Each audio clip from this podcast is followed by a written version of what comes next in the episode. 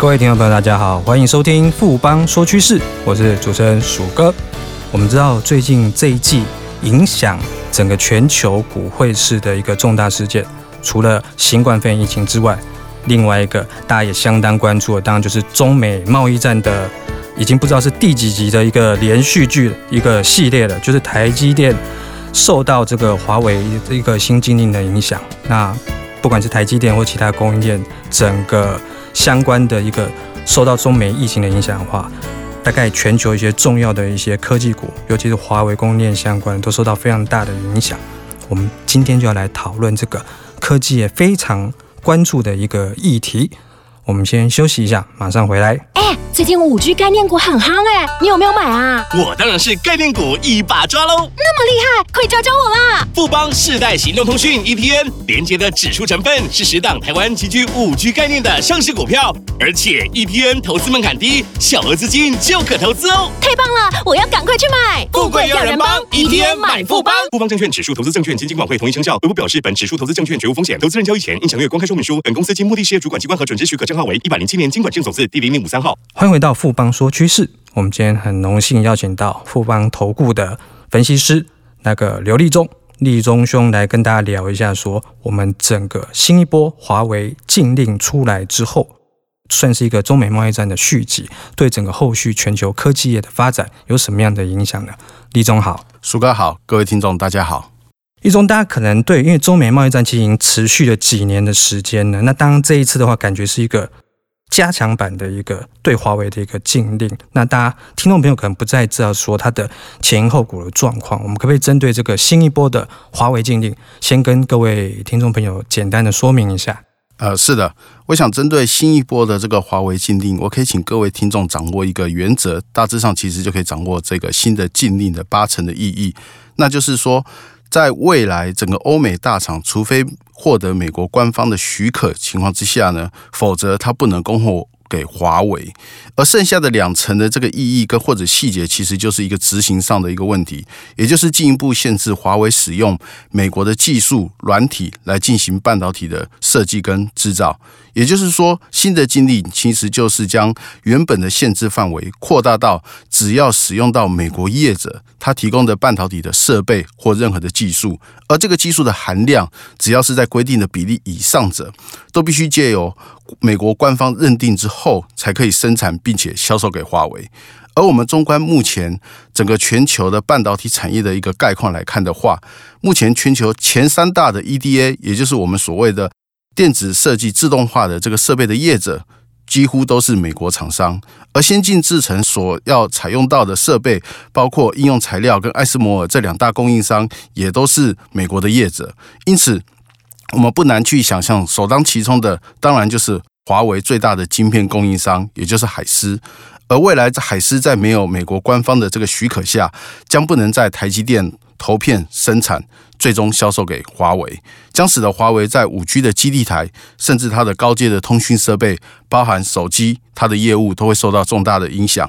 而这样子的限制，为什么会引发这一次整个全球半导体的供应链，以及刚刚鼠哥所提到的台积电到美国设厂这样子重大的剧烈的变化呢？主要是在于说，华为如果无法发展它的五 G 的业务，不仅是影响中国它官方。未来两到三年的通讯产业的策略布局，也将使得整个全球五 G 的产业的发展的进度受到影响，而这对台湾的网通设备厂，甚至是上游的半导体厂商来讲，将是一个很大的潜在的负面的伤害。因此，我们也可以看到，台积电为了寻求中间的这个协调的空间，而答应到美国去设厂，而台湾的其他中下游的网通设备厂商，也都开始进行分散投资策略的动作。立中这边有特别提到，就是中国发展五 G 产业一个状况。那当我们知道说，领头羊当然就是华为啊，它在那个五 G 设备方面的话，全球也是市占的龙头。那这次受到影响之后的话，大家很关注说，整个中国五 G 产业，因为他们号称是比较领先的，算在第一阶段的这个领先群。那这新一波的华为进的话，会不会影响他们接下来的发展呢？是的。那我想针对这个问题，我可以先提供两项的产业的这个数字，让各位听众了解一下中国当地现在现在的五 G 产业的发展的现况。首先呢，我们如果综合中国当地三大电信业者今年二零二零年的最新的年度目标来看的话，预计今年要新增六十至七十万座的五 G 基地台，而总数达到将近一百万座的这样子的一个水准。而设备供应商的比例来看的话，大致上华为大概介于五十至六十 percent，中兴通讯大约在两成左右，而易利信大概在一成，而剩下的大概十至十五 percent 的市占率，大概就是其他的厂商，包含 Nokia。那如果我们用这样子的条件来分析的话，如果华为因为这个最新的这一波禁令而百分之百无法出货它的五 G 设备，这样子最极端的一个情况之下呢，当然就是中国当地至少一年有四十万座基地台的这个供应量出现了一个风险。但是呢，这样子情况当然在中国来讲它是不不太希望这样子的一个情况的发生。因此我们可以看到，在近一年来，华为针对来自于美系业者的这些关键性的晶片。它一直都保有九个月以上的安全库存量，那而且在今年二零二零年的这个政策的目标，它所需要的这个建制量呢，已经有三分之二的这个标案，其实已经在今年四月份底之前就已经发包出去了。因此，我们研究部推估，在二零二零年这个建制的这个目标，在中国来看的话，其实应该是不会受到这一次华为新的新一波的禁令的影响。那当然，重点是在二零二一年呢、啊。我们如果把这个禁令如果一直延续到二零二一年的上半年，都还没有任何松绑的情况之下，当然一定会影响到二零二一年下半年甚至全年的建制目标。而我们假设整个华为的市占率，其实它最多也只能转移十个 percent 给其他业者。那即使关键性的零组件库存已经有九个月，我们推估。如果在百分之百无法出货五 G 设备的情况之下，我们预期整个二零二一年中国它原定的五 G 基地台的建置目标，将至少要下修二十至二十五万座的基地台。但是总结来看的话，我们认为这一波新一波的华为的禁令，其实不会大幅的冲击在短期内中国当地它的五 G 基础建设的进度，但是却会加速跟提升去美化的比例跟速度。并且让中国当地的供应链的势力的崛起的速度进一步的加快。中美贸易战一直是处于一种博弈的状态。那我们也知道说，之前有几次中美贸易战重大的一个宣布，然后之后的话，其实也都发生一些重大的转折。至少之前几次的话是比较转往一个比较好的方向。但是我们今年又有新冠疫情，而且我们对接下来的中美局势，包括一些现在美国一些国内的一些比较。政治的一些种族性的一些议题的一些动荡，我们当然要考虑到一些比较呃可能发生比较负面的一个情况下的话，那我们刚谈的进一步就是这个新一波华为禁令对整个全球供应链的话，会造成什么样的转变呢？呃，是关于这个问题，我可以请各位听众把握一个大的原则，就是说在。未来整个总需求并没有因为这一次的新一波的华为禁令而特别有增加或减少，但是呢，相对应的业者他却必须增加第三方地区的一个生产投资，这一类的族群其实就是这一次新的华为禁令它所带来最主要受负面冲击的一个族群。而在这样子的原则之下呢，啊，我们研究部认为至少未来两到三个季度。台湾半导体的中上游环节将是最主要的受冲击的一个族群哦。那如果我们以刚刚所提到的台积电为例，那虽然美方的用意是在提升整个美国晶片业者它的市占率跟它销售的一个营运的动能，但是在去美化及阻止这个中国它的五 G 的产业发展。进进度太快了，而要阻止它发展延缓的这样子一个策略的前提之下，再加上西方国家因为这一次的疫情，其实它本身在今明两年的五 G 的基础建设的进度，其实也都大幅的落后。因此，整个来看的话，整个全球半导体上游的这个晶片产业的产值，其实反而是往下修正的，也就是下，也就是衰退的一个状况。那但是在这个时候，台积电却必须要再增加在美国甚至在台湾它的一个产能的一个投资，因此造造成了一个所谓的呃整体营运成本的增加。但是在此时投资却增加，但是它却无法创造出相对应的营收的表现，因此将会是它未来在财报上或它获利上一个负面的一个受冲击的一个主要的一个原因。而跟台积电有类似的相对应的这个。呃，类似遭遇的这个业者来看的话，包括有封装测试的，像金元电啊、金测等，其实都是有类似的遭遇。那此外呢，我们认为整个华为的手机供应链，也是我们研究部认为主要受冲击的一个呃首当其冲的族群之一哦。呃，原因其实就在于说，整个华为高阶手机，尤其我们指的是五 G 手机，如果因为这一波新的禁令而无法出货的一个情况之下呢，其实它的市占率其实也不太容易百分之百由其他的品牌业者来去做瓜分，甚至在整个全球五 G 基础建设都延宕的情况之下呢，反而会使得其他的手机品牌业者趁这个机会延后推出它的新年度的这个五 G 的旗舰手机。因此，使得整个全球的手机产业的景气进一步反而是下滑的。而台湾的供应链的业者，包括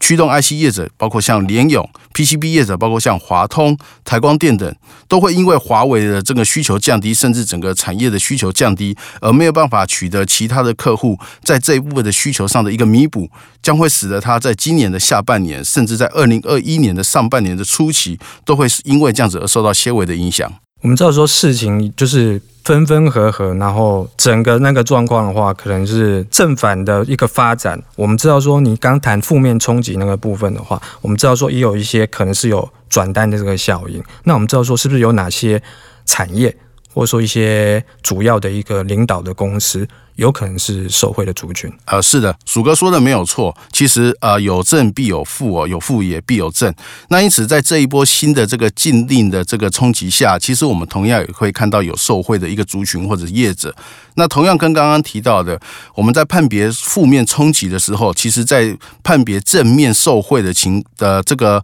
呃情况的时候，我们也可以提供个原则，供各位听众来做个参考。那也就是说，在整个技术水准有能能力跟美系的业者来做水平的这个竞争的前提之下，而它可以有效的切入整个中国供应链，也就是市占率的提升。在这样子的原则下，所筛选出来的族群或者个别的业者，其实将是主要的一个受惠，也就是。说它在未来新一波的这个中美贸易的这个议题下，它会是我们下一阶段投资的一个正向的一个亮点所在。那首先呢，我们举一个例子啊，我们研究部认为，像国内的 IC 设计龙头联发科，就是在这样子的这个原则下，主要的一个呃最明显的受贿的一个案例哦。那我们进一步来说明，像我们所熟知的整个高阶手机的数据的晶片，除了美国的高通以外，其实中国的品牌手机的这些业者，在近一年来，在政策要求去美化的前提下，其实都已经大量使用海思所生产的晶片。但然而，联发科本身在手机的相关晶片的这个供应链上，其实就已经有足够的技术能力，跟这些厂商去做水平的竞争，而且它的技术的自主率相当的高。而且它的生产也几乎都是在台湾，因此当中国的这个手机，它的品牌业者不能使用海思的晶片的时候，那当然它也尽量的不要去使用美系的晶片的业者情况之下呢，联发科自然就会是成为最佳的一个替代方案的一个选择。而而类似的这个理由或者受贿的，包括有像稳懋啦。信华等业者其实都是在类似的这个逻辑之下受贿的业者。那另外呢，我们也认为，像光通讯跟一般的网通设备，也是我们认为在这样子的一个情况之下，呃。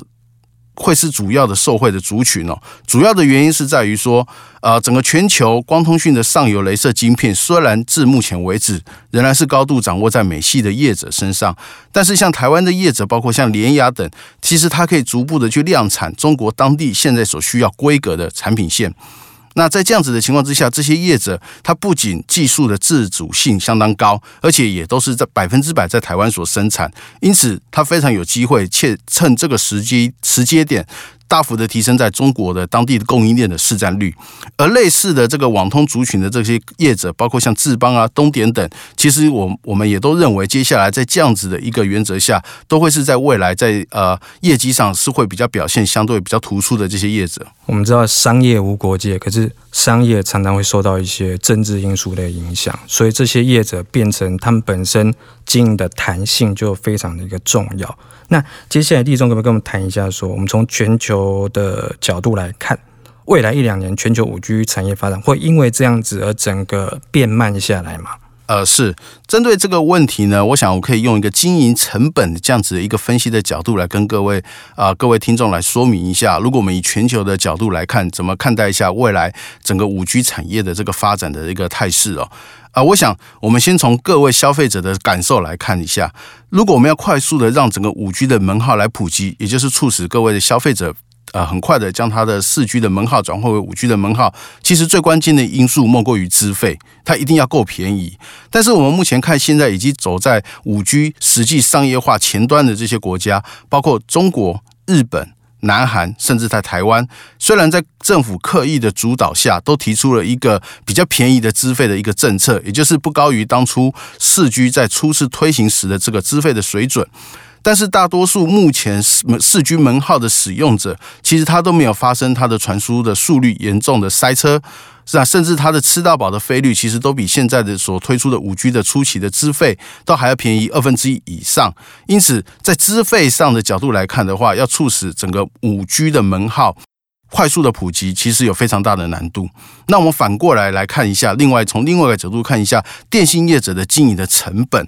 那目前来看的话，整个欧美或者是大多数的中国以外地区的欧美的这个电信当地的主要电信业者，它的经营的成本其实是比较高的。那如果能够使用华为所销售的五 G 设备，最大的好处当然就是它整个建设的成本跟采购的成本可以降得非常的低。但是如果后续无法使用华为所生产的五 G 设备，而必须使用像 Nokia、伊立信这些欧美原本大厂的供应链的这个五 G 设备来看的话，它单一基站的采购成本势必比较高，而整个营运的成本势必也会偏高。而在这样情况之下呢，即使整个欧美国家多数的电信业者也采用相同的便宜的资费政策，但是在缺少政策的补助情况之下呢，势必会造成五 G 初期的这个业务，它在营运上会是处于一个比较严重亏损的局面。因此，我们不难去理解说，在中国以外的主要国家，如果它的五 G 的设备自给率不高，那势必会因为五 G 基础建设的成本跟运营成本偏高，而无法去采行比较低的资费政策来吸引高端消费者快速转化为五 G 门号。那同时来看的话，多数的欧美国家当地的电信业者，其实它本身的四 G 业务其实也才刚进入它的获利正成长空间，呃，明显。提升的这样子一个呃阶段，那因此它其实也不太会主动的去加快五 G 基础建设的进度来影响它本身的获利。因此，我们研究部认为，在以全球的角度来看的话，整个五 G 的系统在欧美地区，甚至在中国以外的国家，在未来一到两年内，应该是以企业商业的应用为主，而我们投资的策略上就应该锁定提供创新服务的系统整合厂商或者是软体业者。最后这边要请教一下立中，就是我们有做过投顾这边一定有做过各种不同的情境分析。那我们也知道说，今年其实美国有总统大选，那它对于整个中美贸易战后续的影响，乃至于整个中美五 G 产业的一个博弈竞争的一个议题啊，它最可能的发展方向，还有我们投资人应该用什么样的策略来应应呢？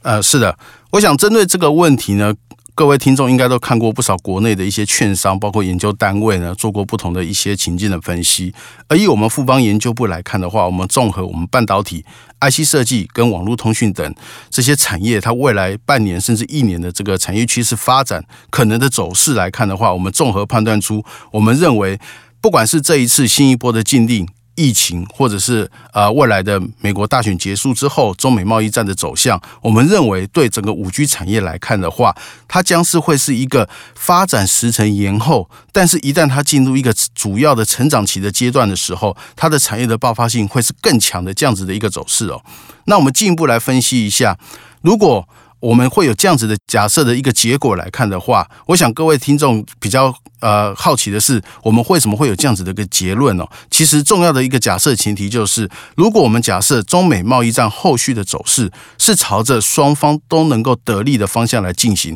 我想这样子的假设条件，各位听众应该是不会不同意，但是只会怀疑说这样子是会办得到还是办不到。但是对五 G。产业的发展来看的话，其实这样子的一个结局，其实未必然是不可能的。最主要是在于说，整个五 G 的产业其实它要进入高成长的阶段，也就是我们刚提到的普及化的这样子一个阶段。其实应严格来说，应该我们预期是在二零二一年到二零二三年这三年的期间。然而，中美双方如果借由这次的疫情，或者是有新一波的禁令，甚至我们把范围扩大到整个中美贸易以及包括选举议题，借由这样子种种的干扰的这个因素，来将双方的技术的进度跟市场的成熟度拉近，迫并且迫使整个供应链开始针对不同的市场做出分散供应的策略。在这样子的情况之下，我们预期至少在一年之后，一到两年之后，整个不管后续还有没有所谓的政治的性的这个议题的干扰，中美双方在五 G 的产业的发展上，大致上已经是可以站在一个相同水平的一个竞争的这样子的一个位置上了。那届时呢，我们认为双方应该共同去创造一个五 G 的产业融景，这样子的一个走势，应该是可以去接受，也可以给可以去做预期的。因此。呃，在最后，在这最后，我们建议各位听众，针对这样子的一个呃，可最大可能发展的一个结局的情况之下，整个五 G 类股的投资的策略，我们应该保持着什么样的一个态度？就是整个产业其实正在从一个产业的萌芽期转进到高成长期的过渡的阶段。那这样子的投资策略，才不会让各位听众错失整个全球五 G 的整个投资的这个机会哦。那在台股的这个投资的重心部分，我们就会建议，应该是锁定整个通讯的晶片、光通讯以及网络设备的龙头厂商，作为一个中长期首选的一个布局。谢谢立中今天带来这么精彩又详细的分析，谢谢立中，谢谢鼠哥，谢谢各位听众。经过今天的节目呢，相信各位听众朋友对于新一波华为禁令，它对于中美贸易战的后续，当然还有包括整个五 G 产业的影响，相信各位听众朋友都有更清楚的认识。富邦说趋势，我是鼠哥，我们下周见。